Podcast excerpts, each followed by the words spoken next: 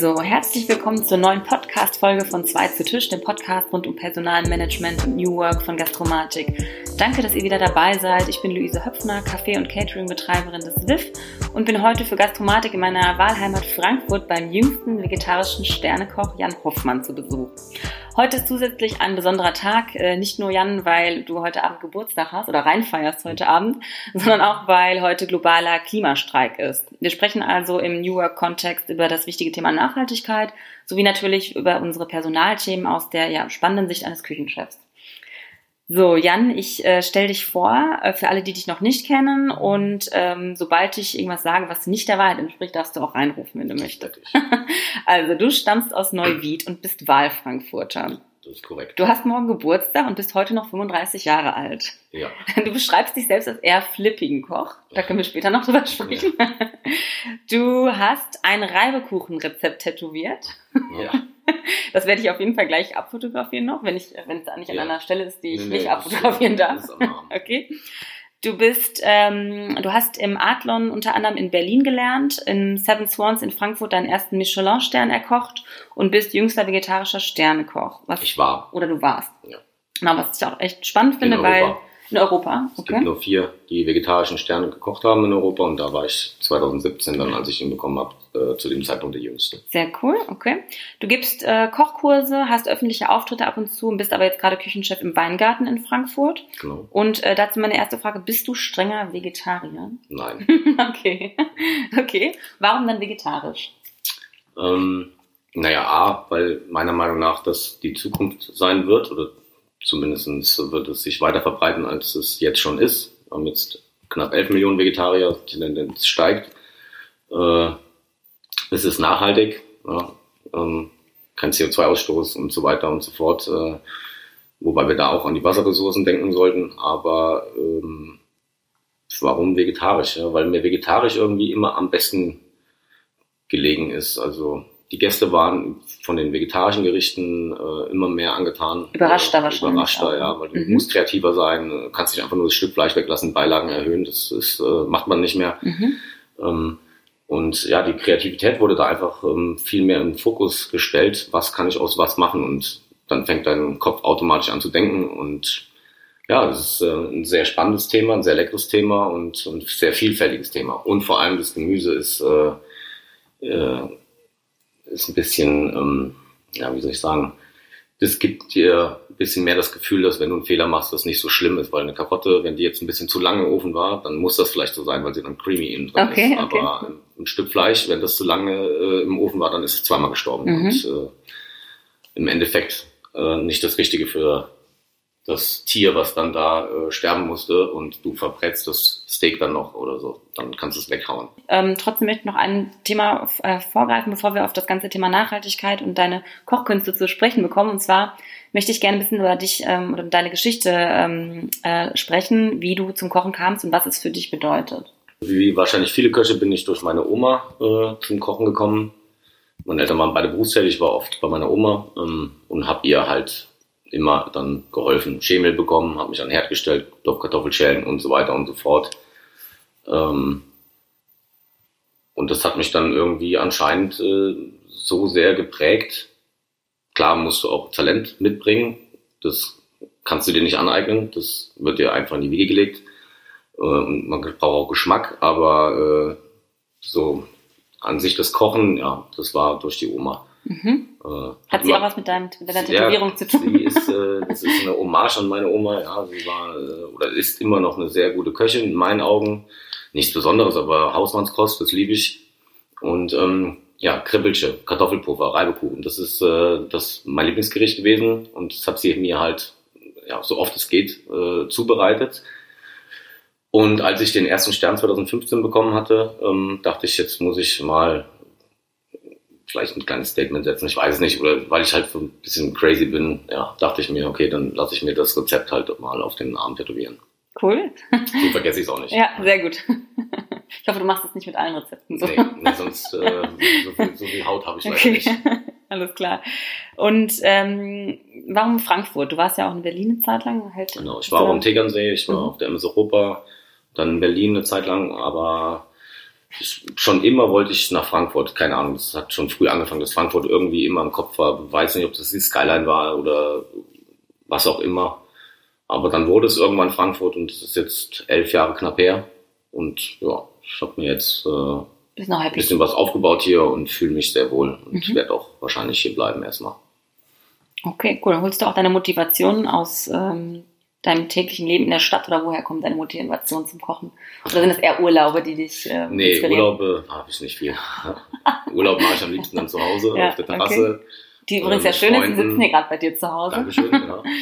ähm, nee, ja, woher kommt die Motivation? Die Motivation, naja, sie ist nicht immer da, ganz klar, wie in jedem Job auch. Äh, aber ähm, sie ist da. Ich weiß, ich weiß nicht, woher ich sie mir. Oder eine Inspiration. Inspiration hole ich mir gerne äh, einfach alleine mit einem Glas Wein und dann, äh, dann kommt die Inspiration von Ist das hier der Ort deiner Inspiration zu Hause? Ja, manchmal auch, ist das ja? so, ja. Mhm. ja. Schön, okay. Wenn man alleine ist, dann kommen die besten Ideen. Nur wenn man drüber nachdenken muss und braucht eine Idee, dann kommt meistens nichts und äh, ja.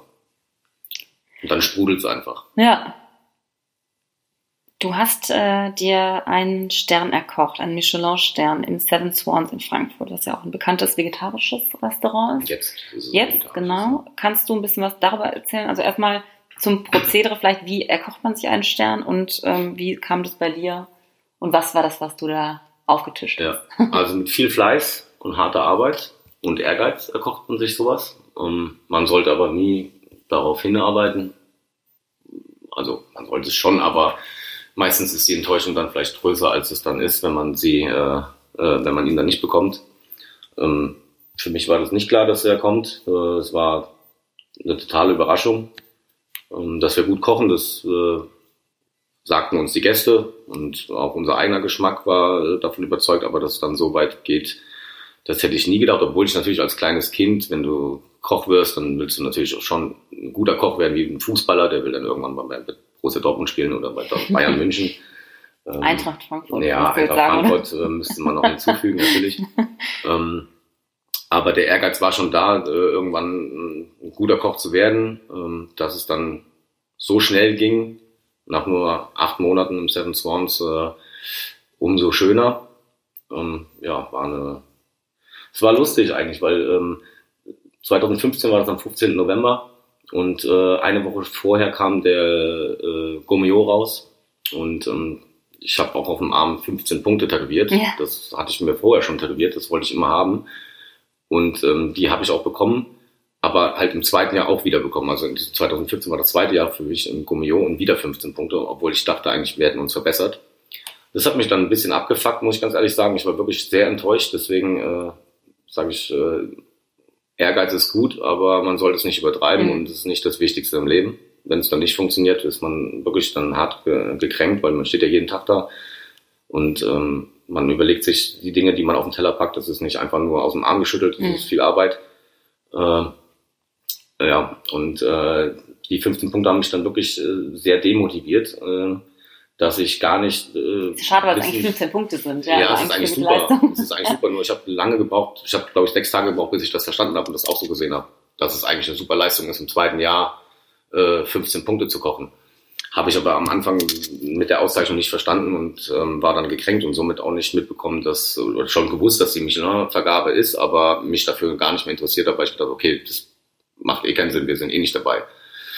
Ja, aber alle anderen, also meine Kumpels, die mich kochen sehen haben oder die mich kennen, die sagten, warte mal ab, warte mal ab. Ja, und dann äh, habe ich einen Anruf bekommen vom ganz wichtig, ganz lustig von dem Typen, der mich auch in Seven Swans oder mitunter äh, da vorgeschlagen hat von ihm habe ich einen Anruf bekommen aus Berlin und meinst du, du weißt schon, was heute ist? Und ich sag so wirklich wortwörtlich, ja, ist mir scheißegal, wir sind eh nicht dabei. Und dann sagt er, ja, mach mal Internet auf. Die steht ganz oben. Ja, und dann äh, habe ich eine gefühlte Viertelstunde gebraucht, bis ich den Laptop hochgefahren bekommen habe. Ich war am Zittern und dann stand dann da Seven Swans und das war ja, Achterbahn der Gefühle. Das war äh, Kannst du für die Community nochmal kurz erklären, wie sich das so zusammensetzt? Äh, so ein Michelin-Stern kriegt man das dann pro ähm, Restaurant, pro Koch? Das du kriegst das in Verbindung mit dem Restaurant. Ähm, die werden, äh, der Michelin muss erstmal aufmerksam auf dich werden. Das ist meist durch Mundpropaganda.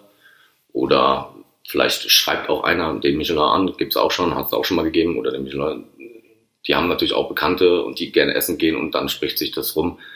Ähm, dann kommen sie vorbei, unangemeldet. Auch nicht alleine unbedingt. Sie kommen zu zweit oder zu dritt, man weiß es nie. Ähm, es ist nicht mehr so, dass äh, eine Gabel neben den Tisch gelegt wird oder äh, die Klobrille nicht hochgeklappt ja. wird oder so Sachen. Das, äh, daran merkt man das nicht mehr. Die sind da schon sehr vorsichtig und äh, geben sich auch wirklich nicht zu erkennen.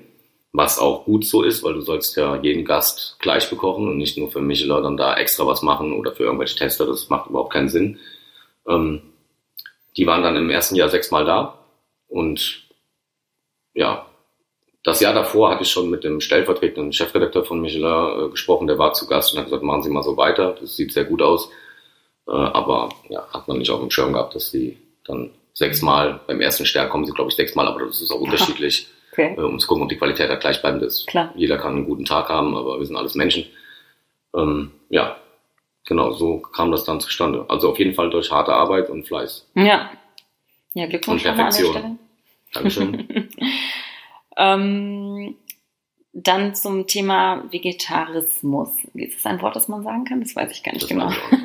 okay, vegetarische Küche. Also ich kenne das aus von mir aus Kindheitstagen noch, dass man immer so der Beilagenesser war. Das hat sich jetzt Gott sei Dank sehr viel geändert. Aber äh, trotzdem, auf welche Kritik stößt man als äh, vegetarischer Sternekoch? Vor allem in der Also am Anfang, als wir äh, im Mai äh, 2017 umgestellt haben auf vegetarisches Essen, komplett weg von Fleisch und Fisch, habe ich natürlich von vielen Kollegen, aber das, von der einen Seite habe ich gehört, okay, lass das lieber mal sein, das bringt nichts. Und die anderen haben gesagt, ey, du hast echt Eier in der Hose. Also da gehört auch schon was dazu. Und ähm, ja, es war so geteilte Meinung. Ähm, von den Gästen natürlich auch. Viele verstehen das nicht oder verstehen es noch nicht oder ihnen fehlt einfach was, aber sie denken, es fehlt ihnen was. Meistens Männer, leider. Ja, das ist sehr schwierig, Männer davon zu überzeugen, dass vegetarisches Essen einfach mehr sein kann als nur Pasta und Pesto und dass man nicht einfach nur das, die Beilagen erhöht, sondern wirklich was Kreatives auf den Teller bringt, wo der Gast eigentlich nicht wirklich was vermisst. Mit gewissen kleinen Tricks kann man das so ein bisschen, die Psyche des Gastes ein bisschen äh, bespielen und ähm, so was Rauchiges, so was Rauchiges mit reinbringen, was wo man uns schneiden muss, ähm, Proteine auf jeden Fall mit rein, äh, ja, dass der Gast das einfach nicht äh, nicht so wirklich für voll nimmt. Klar, der Gast muss von vornherein wissen, es gibt ab vegetarisch. Mhm. Ja, wenn man vorne von vornherein schon sagt, okay, das wird nichts, dann kannst du ihn auch als besser vegetarischer Koch nicht überzeugen. Das ja. funktioniert nicht. Dann ist der nicht dafür gestimmt und äh, lässt es auch nicht zu. Ähm, aber äh, ja, die Meinungen waren unterschiedlich. Ähm, aber ich bin der Meinung, dass vegetarisches oder vegan, dass das ein großer Teil der Zukunft sein wird, muss. Äh, Tendenz steigt, wie gesagt, äh, an Vegetariern. Ähm, und jetzt endlich wird es immer öffentlich gemacht, Nachhaltigkeit, Klimawandel und so. Das sind ja Dinge, die uns schon eigentlich Ewigkeiten beschäftigen, nur keiner guckt wirklich drauf. Ja, jetzt die 16-Jährigen gucken jetzt. Ja, die wollen aber vielleicht auch nur einfach nicht in die Schule gehen. Aber ich finde es ja gut, dass es jetzt mal endlich was, äh, endlich mal was passiert. Ja, das finde ich auch äh, richtig gut. Ja. Das sind ja Themen, die uns wirklich lange beschäftigen. Und ähm, ja, also das erste Mal ist mir sehr bewusst geworden, als ich im Adlon war, da haben wir am Abend äh, acht oder neun Rinderfilets äh, verkocht. Verkocht. Also rausgeschickt. Mhm. So, und da habe ich drüber nachgedacht, ey, wir machen jetzt acht Rinderfilets. Das sind vier Tiere. Mhm. Und wir sind nur ein kleines Häuschen auf diesem großen Planeten. Wie viele Tiere gehen am Abend einfach nur vom Filet? Wir, wir haben nur das Filet verarbeitet. Was ist mit dem Rest? Warum? Wie viele Tiere sterben da jeden Tag? Und ich will gar nicht die Zahlen wissen. Also das wird man wahrscheinlich auch nicht verstehen. Aber ähm, da habe ich erstmal drüber nachgedacht, äh, ob es nicht auch noch andere Möglichkeiten gibt. Und also ist vegetarisch für dich auch gleich wirklich nachhaltig und ähm vegetarisch ist nachhaltig, mhm. ja. Solange du keine Avocados nimmst mhm. oder Tomaten äh, nur Tomaten oder Lagerapfel, äh, wo viel Energie und Wasser äh, gebraucht wird. Also äh, beschäftigst es, du dich schon so mit den Themen? Das sollte schon nachhaltige Küche sein, auf jeden Fall. Ja. Mhm. Pilze, ähm, ich gehe selber in den Wald und äh, pflück mir äh, Buchbäckerkeimlinge, whatever, was, was du halt so findest. Also du kannst vieles essen, du musst halt nur ein bisschen kreativ sein und musst es versuchen, äh, auf den Teller zu bringen, mit anderen Aromen zu kombinieren. Also das und Nachhaltigkeit ist nicht die Avocado, meiner Meinung nach. Obwohl es so ein mega Hype ist. Ich verstehe es nicht, ich würde es auch nie verarbeiten. Hm, wegen Wasserverbrauch. Ja. Wegen dem extremen Wasserverbrauch. Wobei Tomaten das selber an Wasser verbrauchen, aber äh, da bin ich auch eigentlich, äh, also ich versuche so regional wie möglich zu kochen und Tomaten kommen nicht aus Deutschland. Also ähm, Was hältst du von, von, du sagst, du bist kein strikter Vegetarier jetzt, was hältst du von Fleischkonsum und wie sollte man damit umgehen, privat oder auch jetzt im gewerblichen? Man Bereich? sollte wieder so wie früher, wie die Oma. Sonntagsbraten, wenn du Fleisch isst, dann was Richtiges. Ähm, ja, früher gab es auch nichts und trotzdem haben wir alle überlebt. Und äh, da sollte man sich wieder eine Scheibe von abschneiden, weil dieses alles zu jeder Zeit möglich machen äh, ist einfach, es funktioniert, das ist das Schlimme, aber unter welchen Voraussetzungen und welchen Kriterien es funktioniert, das, da muss man sich drüber nachdenken oder da muss man drüber nachdenken und das sollte man hinterfragen.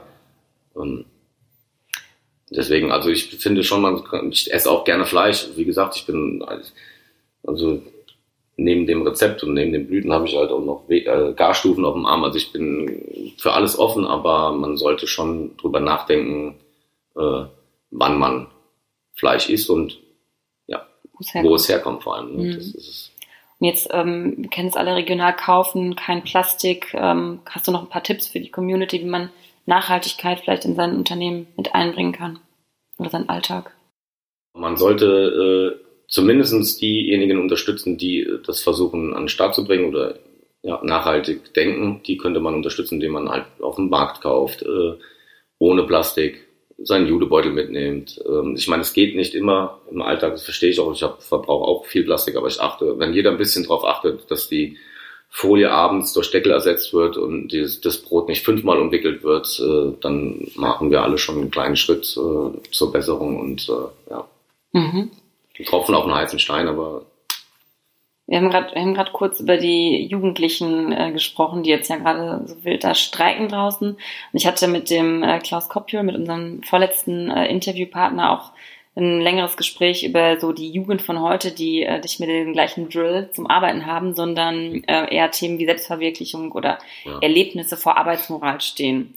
Jetzt hat man das Gefühl, dadurch rücken andere Themen wie Klimawandel und Nachhaltigkeit in den Vordergrund. Äh, wie erlebst du diese Generation, vor allem im Arbeitsumfeld? Ist das eher Awareness und weniger Unterordnung? Oder? Ja.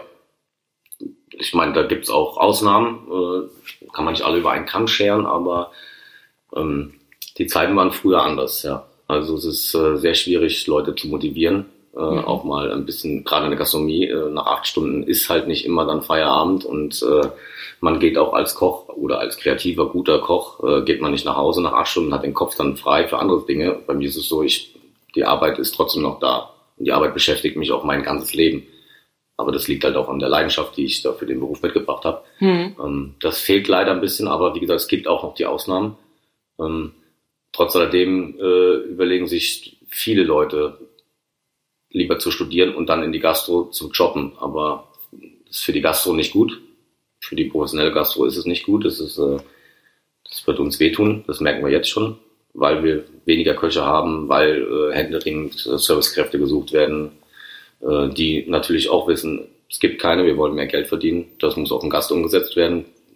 Deutschland, Geiz ist geil. Es ist äh, schwierig, äh, das dem Gast zu erklären, dass der Hauptgang jetzt ein paar Euro mehr kostet, anders wie in Frankreich. Ähm, und da werden wir ein großes Problem noch irgendwann haben. Das fängt auch jetzt schon an. Mhm. Es wird dann dazu gehen, dass wir Beiköche haben, vielleicht sogar ausländische Beiköche. Sieht man auf dem Schiff, das sind alles Thailänder oder Fidschis oder es ist ähm, ja die Leute, die Deutschen. Ich kann jetzt nur von den Deutschen sprechen. Die Jugendlichen äh, sind ein bisschen behutsamer unterwegs, als wir das damals waren, möchte ich sagen. Also da steht viel Freigeist auf dem Programm ja, bei uns war das nicht so. Mein Vater hat gesagt, ja, hier 16, jetzt kannst du zusehen. Entweder machst du noch drei Jahre Schule oder du äh, fängst an, Geld zu verdienen. Mhm. Und ähm, ja, das ist leider heute nicht mehr der Fall. Oder weniger. Und das wird sich zeigen, wie es jetzt weitergeht. Ich bin aber der Meinung, dass es äh, also für die Gastronomie sehr, sehr schwierig wird. Ja. Und auch, weil die Leute ähm, gar nicht mehr für gutes Essen Geld ausgeben. Weil sie A, nicht wissen, wie gutes Essen schmeckt, weil sie verhunzt werden äh, B, nicht wissen, was wie Gemüse aussieht, wie eine frische Kohlrabi aussieht, das ist ja schon mal, äh, da fängt es ja schon mal an. Ähm, äh, und das wird auch schwierig sein, ja. Das sind die Kunden von morgen, das sind die Kunden von den Bauern. Ja, dann werden wir sehen, wie es da weitergeht. Mhm. Bin gespannt. Das ist eine gute Überleitung zu unserem äh, nächsten großen Thema, was wir im New Work-Kontext auch mit dir besprechen möchten, und zwar das Thema Küche und Führung. Ähm, es gibt ja diese Klischees, äh, schreiender Küchenchef, die Untergebenen äh, müssen werden zu Höchstleistungen getrieben und ähm, zur Perfektion vielleicht angetrieben. Wie nah an der Wahrheit ist dieses Klischee so aus deiner Erfahrung heraus? Also das war, äh, habe ich auch erlebt, ja. Ähm, Im Adlon, äh, aber auch in der Villa Merton oder in Läden davor ähm, wurde da schon anders mit dem Personal umgegangen das kannst du dir aber heute nicht mehr leisten, mhm. weil, wie gesagt, dann geht er halt woanders hin und dann ist der weg und dann kriegst du keinen neuen mehr. Es ist wirklich, also viele Kollegen rufen mich an, hey, hast du Köche, hast du Köche? Nee, haben wir nicht. Jeder Koch, der nach Frankfurt kommt, der wird von allen Seiten belagert und äh, die können sich dann auch aussuchen, wo sie hingehen. Ähm, was natürlich auch nicht mehr viel mit Leistung und äh, Disziplin zu tun hat, weil einfach Not am Mann ist. Früher war es anders. Wenn du gut warst, bist du in die guten Läden wenn du nicht so gut warst, bist du in den guten Läden nicht genommen worden. So ging es mir damals. Mhm. Äh, und der Ton, ja, also so wie es in den Wald hineinschaltet, so schaltet es auch wieder hinaus. Und äh, ich hatte mir damals geschworen, ich möchte kein cholerischer Küchenchef werden. Was mir in der ersten Zeit auch nicht wirklich gelungen ist, muss ich ganz ehrlich sagen. Das äh, braucht ein bisschen Zeit, da muss man ein bisschen erwachsen werden, ein bisschen reifer. Man muss die Dinge anders sehen. Ähm, und man muss vor allem kapieren, dass es überhaupt nichts bringt. Weil denjenigen, den du anschreist oder den du beleidigst, der wird ja dadurch nicht besser. Mhm. Im Gegenteil. Eingeschüchtert, verunsichert, äh, fängt an zu zittern, wird nervös. Und dann passieren Fehler, die eigentlich nicht passieren sollten. Und der Gast ist nachher der Leidtragende. Ein Rattenschwanz dann ja, dran. Deswegen. Mhm. Okay, du sagtest vorhin auch kurz in unserem Vorgespräch, dass dir auch ähm, nach dem nach dem Seven Swans ähm, dass es dir da nicht so gut ging? Lag das an der, am Umgang oder einfach an deiner, an deinem ähm, Workload oder woran lag das? Oder was ist da gewesen? Es waren viele Dinge. Ähm, also zum einen auf jeden Fall die Arbeit, ganz klar. Äh, äh, der Druck, der Druck von außen, aber den auch, aber auch der Druck, oder ganz klar auch der Druck, den ich mir selber gemacht habe. Ähm, das sind alles Dinge gewesen, die musste ich auch erstmal lernen. Ja, privat kam auch hinzu. Natürlich, wenn sowas passiert, dann passiert das alles auf einmal. Und äh, ich muss aber ganz ehrlich sagen, ich bin froh, dass es passiert ist, weil ich sehe die Dinge jetzt anders. Ich äh, versuche die Dinge ähm, noch mehr zu hinterfragen, als ich es eh schon getan habe. Äh, versuche mir äh, selber keinen Stress zu machen und ähm, und auch das Thema äh, Gastronomie oder ähm, Gourmet Kochen äh, versuche ich ein anderes Licht für mich zu setzen und ähm, ja, mir einfach nicht mehr diesen Druck machen. Äh, und was nach deinem Stern hast du dann eher so ein Burnout? Genau, nach dem vegetarischen Stern. Äh, ich habe das in diesem Jahr schon gemerkt, ähm, wurde mir auch von vielen Leuten gesagt, also vor allem von vielen Freunden, auch im Jahr davor schon, dass es so angefangen hat. Und, äh, Wie zeigt sich das denn also? Ich war aggressiv, ich bin äh, von 0 auf 180 innerhalb von einer Sekunde und wegen nichts. Ähm, ich bin nicht mehr so kreativ gewesen. Meine Menüs meiner Meinung nach wurden äh, schlechter. Ähm, die Motivation hat gefehlt. Ähm, ich bin nicht aus dem Bett gekommen. Äh, ja, ich habe auch angefangen einfach zu heulen. Also war keine schöne Zeit. Äh, und als dann der Stern kam, war für mich direkt klar, ich weiß, also ich weiß nicht, als ich im Internet gelesen habe, weil wir haben alle gefiebert, ob es klappt mit dem Vegetarischen, weil ich wusste, ich wäre der Einzige in Deutschland, hm. wobei zu dem Zeitpunkt auch dann noch in Berlin die Jungs da noch einen Stern gekocht haben. Ähm, aber es hat geklappt und als ich es gelesen habe, ist mir irgendwie ein Stein vom Herzen gefallen und ich war, für mich war mir klar, jetzt hörst du erstmal auf. Okay. Jetzt machst du eine Pause, ähm, genießt mal dein Leben. Also ich bin seit 20 Jahren Koch, ich weiß nicht, abends ins Kino gehen, äh, mit Freunden treffen, essen gehen, so die Zeiten, das gibt's halt nicht. Mhm. Das äh, ist ganz klar. Du hast einen neuen Freundeskreis aus der Gastronomie, aber du nimmst nicht an dem Leben teil, wie eigentlich so der größte Teil der Bevölkerung oder deiner Freunde. Und das hat mir schon sehr gefehlt. Und ich finde es auch sehr wichtig, weil nur so kannst du dich motivieren, wenn du auch einen Ausgleich hast zur Arbeit. Ähm, ja, und diese Dinge wollte ich einfach äh, mal erleben. Und deswegen habe ich mir dann anderthalb Jahre eine Auszeit gegönnt. Ähm, wie gesagt, das war sehr gut. Ich sehe die Dinge jetzt anders und ähm, habe auch für mich entschieden, wie der weitere Weg jetzt sein wird. Und es wird kein Stern mehr. Mhm. Das möchte ich einfach nicht mehr. Und, und es ist auch keine, du hast auch keine, ich meine, du hast keine Zeit für dich selber. Ja. Wie willst du Zeit für Freunde, Freundin, Familie haben? Das mhm. geht ja gar nicht. dann musst du dir irgendwie gucken, dass du dir ein Hobby aneignest, äh, wo du auch wenig Zeit für hast, dann schiebst du das irgendwie noch dazwischen, dann hast du den Stress. Es ist ein Auf und Ab äh, und es ist ein wirklich stressvolles äh, äh Dasein und das nagt dann irgendwann. Hm. Es geht uns ja nicht nur in der Gastronomie so. Ich meine, Burnout ist jetzt äh, weit verbreitet. Jeder hat Vielleicht die meisten haben es schon äh, erlebt, aber haben es gar nicht gecheckt. Wissen es nicht vielleicht, ja. Ja, wissen es hm. gar nicht. Und das ist ähm, das Traurige. Ja. ja. Wie hast du dich dann wieder, wieder rausgezogen oder wieder eine neue Motivation fürs Kochen auch äh, erlangt? Ja, das weiß ich nicht. Keine Ahnung.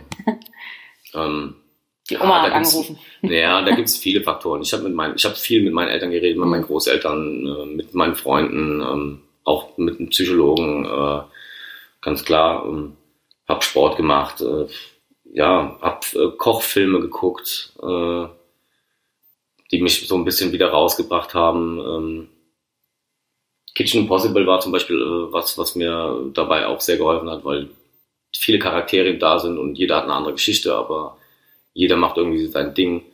Und das hat mir dann irgendwie auch wieder geholfen, da rauszukommen. Und ich wüsste auch eigentlich nicht, was ich anders machen sollte. Ja. Also ich liebe den Beruf schon so sehr und bin auch froh, dass ich das äh, jetzt wieder so hingekriegt habe, dass ich da raus bin.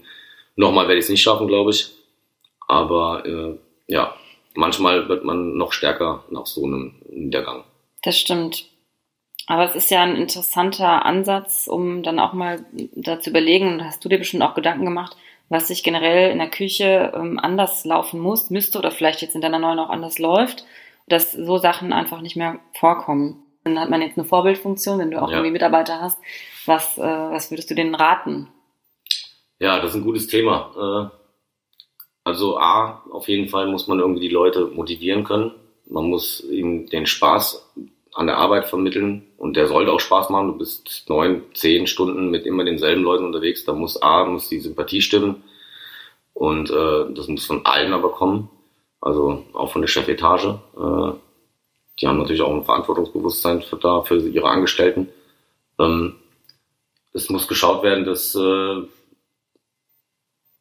Nein, das Schlimme ist einfach, es geht ja immer. In der Gastronomie Geht nicht, geht's nicht. Es geht immer irgendwie. Mhm. Irgendwie wird es immer klappen. Das ist das Problem. Es darf nicht immer klappen. Es muss auch mal schief gehen, dass die Chefs mal auch aufwachen und sehen, okay, jetzt muss was passieren, weil das tut A, mein Geschäft nicht gut, das tut B, meinen Mitarbeitern nicht gut und im Endeffekt tut's mir nicht gut und meinem Geldbeutel.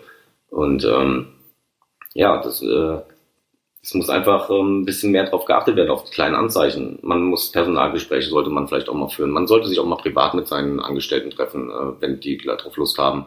Aber bleibt überhaupt ähm, die Zeit dafür? Wenn es so die muss man sich ist, nehmen. Das, sich nehmen. Zeit sollte man sich auf jeden Fall nehmen. Man sollte sich nicht alles pickebacke vollpacken, äh, weil dann äh, verfällst du nur in diesen, in diesen Trotz und immer und immer wieder und merkst gar nicht, wie weit du schon eigentlich drin bist.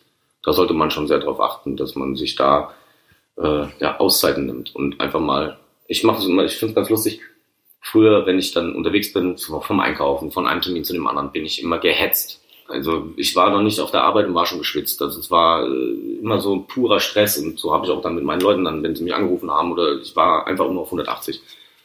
Und das mache ich jetzt einfach nicht mehr. Ja, den Stress auch auf der Arbeit, den gebe ich mir einfach nicht mehr. Ich sage, ey, es wird alles gut, dann dauert es halt zwei Minuten länger. Aber dieses punktuelle Arbeiten, so das. Äh, Man wird geduldiger, meinst du? Ja, du musst mehr Geduld ja, mitbringen. Ja, auf jeden Fall. Auf jeden Fall. Leute eingehen zu können. Fällt mir sehr schwierig. Ich bin überhaupt nicht geduldig, mhm. aber ähm, ja, musst du, musst du. Also auch von den Chefs, die müssen auch geduldig sein, mhm. wenn jetzt nicht der Mitarbeiter direkt äh, einschlägt wie eine Bombe. Also manchmal braucht man Zeit und man muss auch andere Hebel bewegen.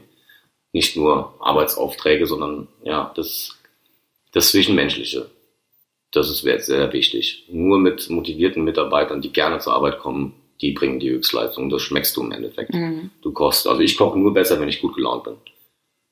Und ja.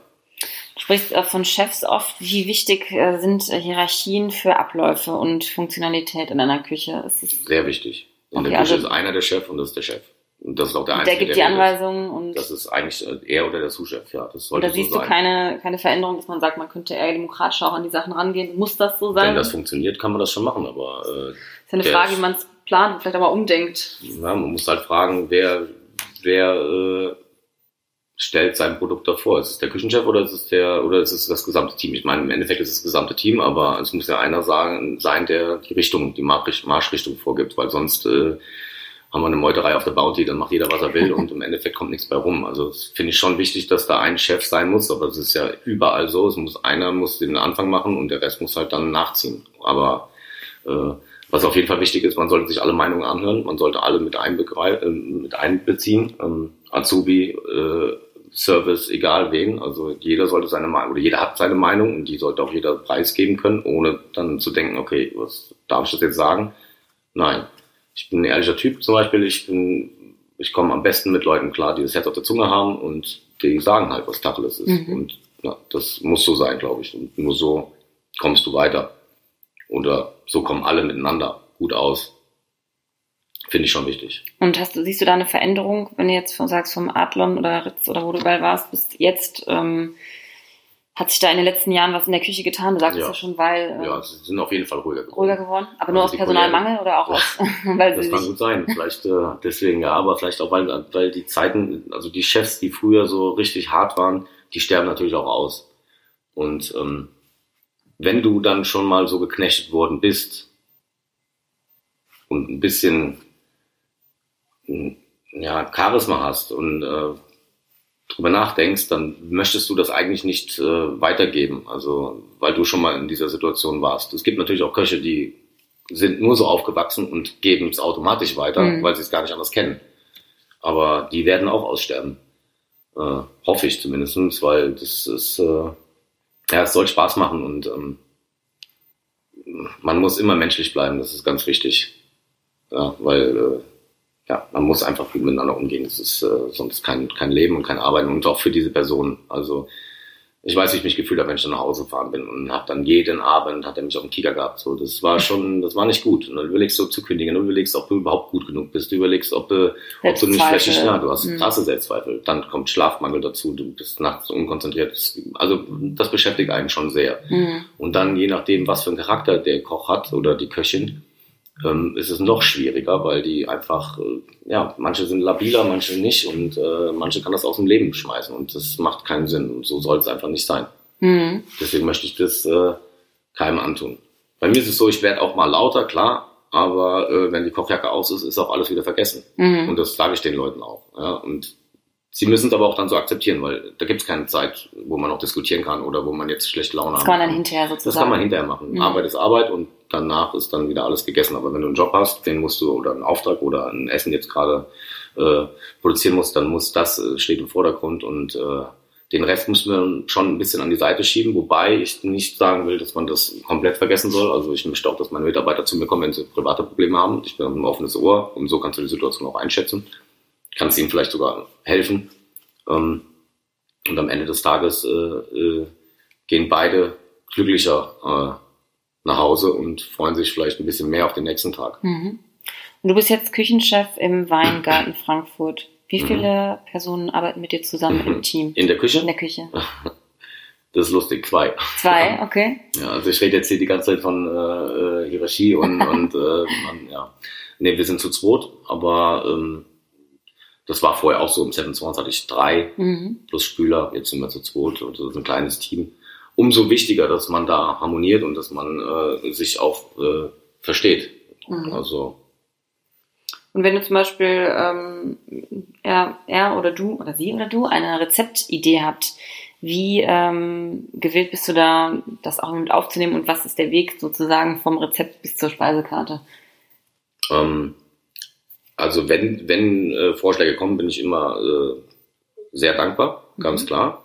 Leider äh, kommen da nicht so viele.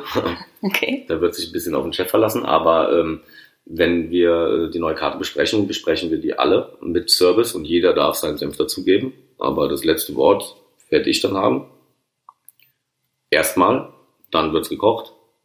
Und bevor es dann auf die Karte geht, da wird dann probiert jeder, man macht sich nochmal Gedanken äh, und ja, ich finde es das super, dass die Leute sich mit einbringen und äh, finde ich auch ganz wichtig in der Entwicklung der Köche oder für die Entwicklung der Köche, weil äh, ja, du lernst automatisch dazu. Mhm. Äh, wenn du einen Vorschlag machst und der Chef sagt gleich, nein, scheiße, dann ist es scheiße, aber du hast nichts dazu gelernt. Aber wenn der Chef sagt, ey, das ist schon ein guter Ansatz, aber wir können das und das und das und so, und dann lernt der andere halt noch ein bisschen was dazu. Ich bin zum Beispiel, ich erkläre den Leuten, warum wir Salz ans Wasser machen.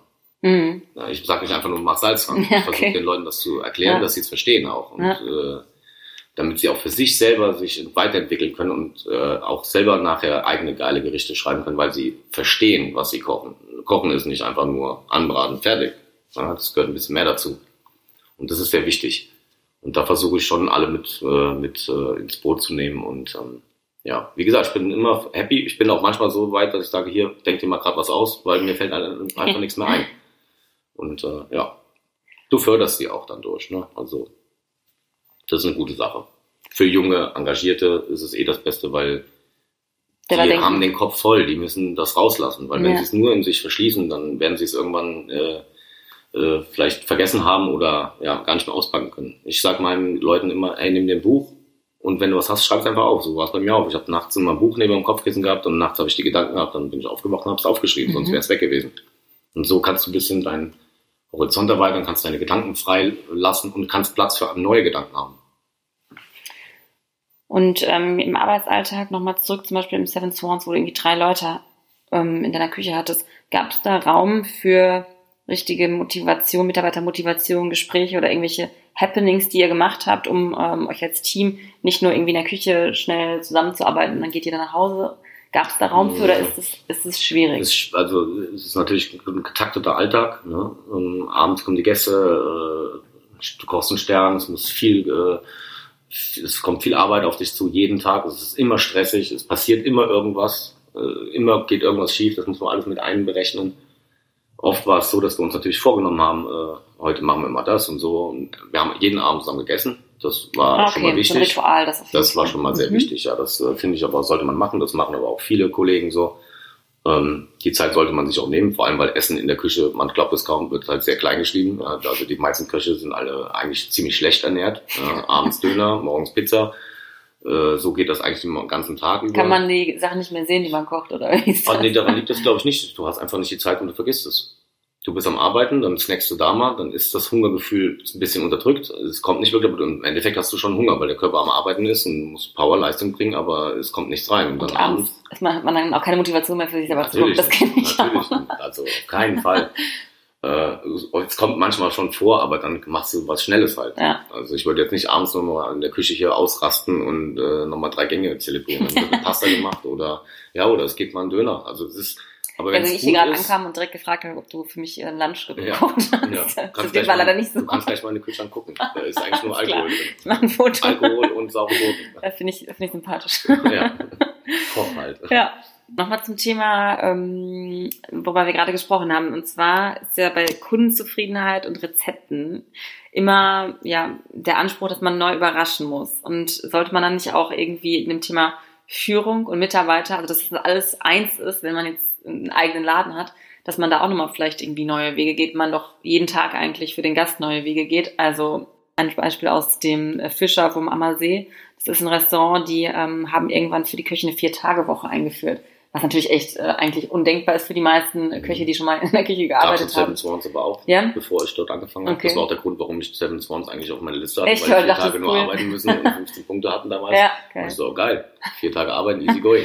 Und dann war aber der, die, äh, die Realität, dann, Realität eine andere. Ja, natürlich ist meistens so. Mhm. Das sind alles dann Träume und dann, wenn du dann da stehst, ist es meistens anders.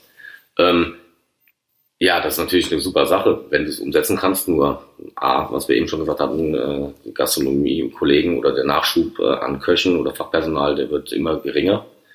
Somit ist es schwieriger zu sagen, wir machen vier Tage äh, für die Köche.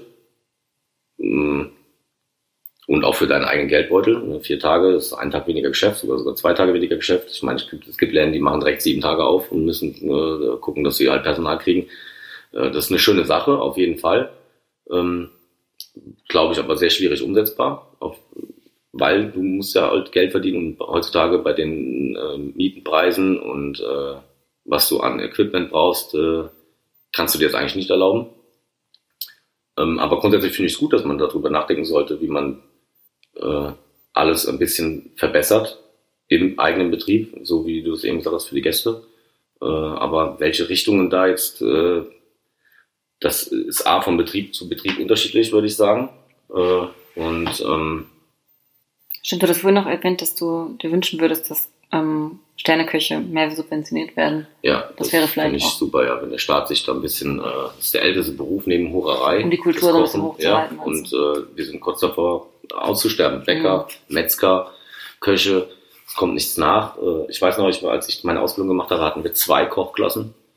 Und jetzt vor kurzem hatte ich nochmal mit einem alten Kollegen gesprochen und äh, er meinte, es sind nur, also zur Ausbildung oder zum Ausbildungsende waren es dann nur noch, glaube ich, 15 Leute und jetzt sind es nur noch sechs Köche oder so, die noch in dem Beruf mhm. sind. Und das ist natürlich, äh, ich meine, es gibt Krankwesen auch, äh, aber ähm, das geht stark zurück und in Spanien oder Skandinavien, da werden die äh, Sterne-Restaurants werden äh, subventioniert und ähm, dadurch werden die auch einen seltenen Personalmangel haben, weil äh, ja, man kann sich's leisten. Man kann auch das Leben der, der Mitarbeiter auch umso schöner machen. Deswegen die besten, sehr viele gute Läden gibt es in Spanien gerade. Die, die schießen da aus dem Boden. Die Spanier kochen mega gut.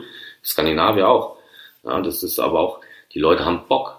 Die gehen gerne zur Arbeit. Die gehen jeden Tag mit einem Lachen zur Arbeit und gehen abends nicht direkt nach Hause. Nein, die chillen noch ein bisschen und wollen nicht direkt den Laden verlassen, weil es einfach ein schönes Wir-Gefühl ist. Mhm. Und äh, das liegt mitunter, glaube ich, an der Subvention, weil du dir einfach als Chef oder als äh, ähm, oder Geschäftsführung äh, dir ein bisschen, äh, du hast ein bisschen mehr Spielraum, äh, um das Personal zu schulen, zu motivieren, äh, mhm. äh, nicht mehr alles auf Punkt, äh, nicht jeden Cent umdrehen und so weiter und so fort. Und vor allem, du hast Personal. Ja, es ist, wenn du einen Praktikant hast, der das umsonst macht, weil er was lernen will, ist natürlich top für den Laden. Er äh, entlastet alle, äh, auch finanziell und somit hast du dann ein bisschen mehr äh, Spaß auch bei der Arbeit. Ich mache mal ein Praktikum bei dir. Ja, Hast gerne. du free, free Auf jeden Fall. Sehr gerne. ja. Wird aber mindestens Zeit drei Monate. Bei okay. Mir. Also, runter geht nichts. Alles klar. Nein, aber du hast, ähm, das macht einfach, es macht Laune. Also ich weiß noch, beim Amador waren 15, 16 Leute und äh, es war was anderes. Wenn du jetzt alleine stehst äh, mit zwei Mann und du weißt, Alter, heute werden wir uns wieder, wir werden gefickt. Das ist, das macht dann schon keinen Spaß. Hast du schon von vornherein keine Lust. Ja, gehst du morgens schon mit einem mhm. krummigen Bauchgefühl auf die Arbeit, weil du willst es ja perfekt machen. Du willst ja, dass der Gast überzeugt ist nachher trotzdem. Mhm. Deine Arbeit muss gut sein, aber die Umstände sind beschissen. Also versuchst du, die Umstände zu ändern und das Ergebnis halt gleich zu bleiben. Und das ist das, was ich eben gesagt habe. Es geht ja immer. Das ist das Schlimme. Ja, Unter jeder Voraussetzung. Burnout, Finger geschnitten, krank, äh, Magen-Darm und trotzdem stehe ich auf der Arbeit. Warum? Weil sie es müssen, weil es einfach nicht anders geht. Und wenn wir da ein bisschen, und das liegt ganz klar in der Subvention, glaube ich, da könnte man ein bisschen den ganzen Gastronomen äh, den, ein bisschen unter die Arme greifen. Das fände ich sehr wichtig, weil mhm. das ist nämlich Gastronomie, ja. Das sind die Kunden, äh, die am Markt gehen, die in die Restaurants gehen, die beleben, das alles. Äh, und wenn das ausstirbt, ja, das wäre schade. Das wird sich auch noch keiner leisten mehr können. Dann werden die teuer. Die Restaurants, die es noch gibt, werden noch teurer, weil die Köche, die da arbeiten, die paar, die wollen noch mehr Geld verdienen, weil sie wissen, dass sie es kriegen. Und somit wird alles ein bisschen teurer. Und der Deutsche ist nicht bereit dafür, das, äh, das mehr Geld dafür zu zahlen, glaube ich. Oder weniger. War das früher anders? Äh, früher gab es mehr Leute, ja. Früher okay. wurde Gastronomie ganz anders geschrieben. Als ich angefangen habe, war Koch, äh, da war das äh, ein angesehener Beruf. Boah, du machst Koch, geil. So obwohl man immer gesagt hat, wer nichts wird, wird, wird. Aber das war ein Boom, den wir damals hatten äh, und jeder wollte Koch werden. Und jetzt, keiner stellt sich mehr freitags hin, sonntags für einen Hungerlohn. Also es mhm. ist ja nicht viel Geld, was du verdienst. Ich dachte immer, wenn du ein guter Koch ja. bist, verdienst du auch richtig gutes Geld. Das kannst du, aber es ist trotzdem verdammt schwierig äh, zu gucken, dass du äh, einen gerechten Lohn bekommst für deine Leistung. Für das, was du da wirklich ja. an Stunden und an Auf jeden Fall. Workload reinhaust. Deswegen auch ganz klares Ding, Trinkgeld 50-50. In jedem Laden, wo ich bisher was zu sagen hatte, habe ich das eingeführt, dass wir 50-50 machen. Wir sind alle und Küche Service. und Service, egal mhm. wie viele Mitarbeiter. Ob der Azubi dabei ist, ob der Spüler dabei ist. Ein Team, alle ziehen an einem Strang. Das motiviert natürlich auch ungemein, vor allem die Küche, weil die Trinkgeld waren nie gut in den Küchen, wo ich gearbeitet hatte. Das war lächerlich. Und da wurden auch, dadurch war auch die Kluft zwischen Service und Küche, die Front, das war ja schon Krieg äh, weil der Service auch sehr provozieren kann, mal mit den Scheinen davor der Küche rumgespielt hat und so weiter. Also alles schon erlebt. Und, ähm, ja. und das finde ich ist ein ganz großer Schritt für ein Wir-Gefühl, für ein Teamwork, äh, das Trinkgeld einfach fair zu teilen. Klar muss dann der Koch oder die Servicekraft, Grundgehalt muss dann ein bisschen geändert werden. Aber äh, ich meine, machen wir uns mal nichts vor, die Köche haben einfach die Arbeit. Wir stehen früher da, wir gehen abends äh, wahrscheinlich mit Hunger, mit schlechter Laune, mit äh, Abgefucktheit, weil du fertig gemacht wurdest, weil irgendwas schiefgegangen ist, was du normalerweise jeden Tag perfekt machst, mhm. nach Hause.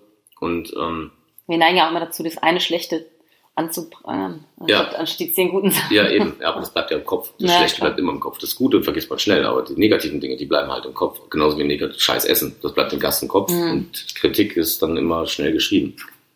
Ja, aber äh, was wollte ich denn jetzt sagen? Ähm, ja, es ist ähm, wichtig, dass die Köche da äh, mit ins Boot genommen werden und mit dem Trinkgeld. Und deswegen 50-50 finde ich absolut total fair.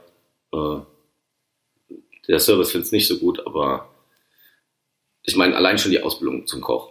Ja, du musst viel auswendig lernen. Es ist nicht einfach nur, wer nichts wird, wird, wird. Also es ist nicht so, du, du Pasta kochen, dann hast du es. Ne? Also die Prüfungen sind schon anspruchsvoll, deswegen ist die Durchfallrate auch groß. Äh, und im Service, klar, musst du auch viele Dinge wissen. Du musst auch weinaffin sein, das musst du alles auch drauf haben. Aber es gibt immer so einen Spruch, ich weiß jetzt nicht, vielleicht mache ich mir das ein bisschen unbeliebt bei den, äh, bei den Serviceleuten, aber ein schlechter Koch ist immer noch ein guter Restaurantleiter. Also, naja, nicht in dem Sinne, aber ja. du weißt, was ich meine. Ja. Es ist äh, schon wichtig, dass dieser Beruf einfach oder das, was da in der Küche ja, mehr anerkannt wird. Mhm. Das wird durch Trinkgeld. Weil die Gäste zahlen nicht, weil der Service äh, das Glas Wein von rechts schön eingeschenkt hat oder das Besteck schön gelegt hat. Nein, die zahlen in erster Linie, ich gehe essen, weil ich essen will. Mhm. Und da kommt es mir drauf an, was auf dem Teller liegt. Klar, das andere spielt auch eine Rolle, aber in erster Linie das, was auf dem Teller liegt. Und deswegen finde ich Trinkgeld ganz äh, wichtig, 50-50. Mhm. Und so machst du dir ein Team. Ja, für einen Teamgedanken auf jeden Fall ein wichtiger ja, Punkt. Auf jeden Fall. Auf wo man klein, mit kleinen Sachen irgendwie ansetzen kann. Ja, ja. und das ist eine Kleinigkeit, ja. wo, du, wo der, kein Gastronom viel Geld in die Hand nehmen muss, aber man muss einfach nur eine Entscheidung treffen und eine Regel. Und wer damit nicht klarkommt, gut, dann muss er woanders hingehen. Aber das Arbeiten macht allen mehr Spaß. Warum sind deiner Meinung nach Küchenchefs oft Männer? Das heißt ja Koch, nicht Köchin. Oder? Damit fängt es ja schon mal an. Nein, es ist einfach eine Männerdomäne. Es ist ein harter, hartes Pflaster.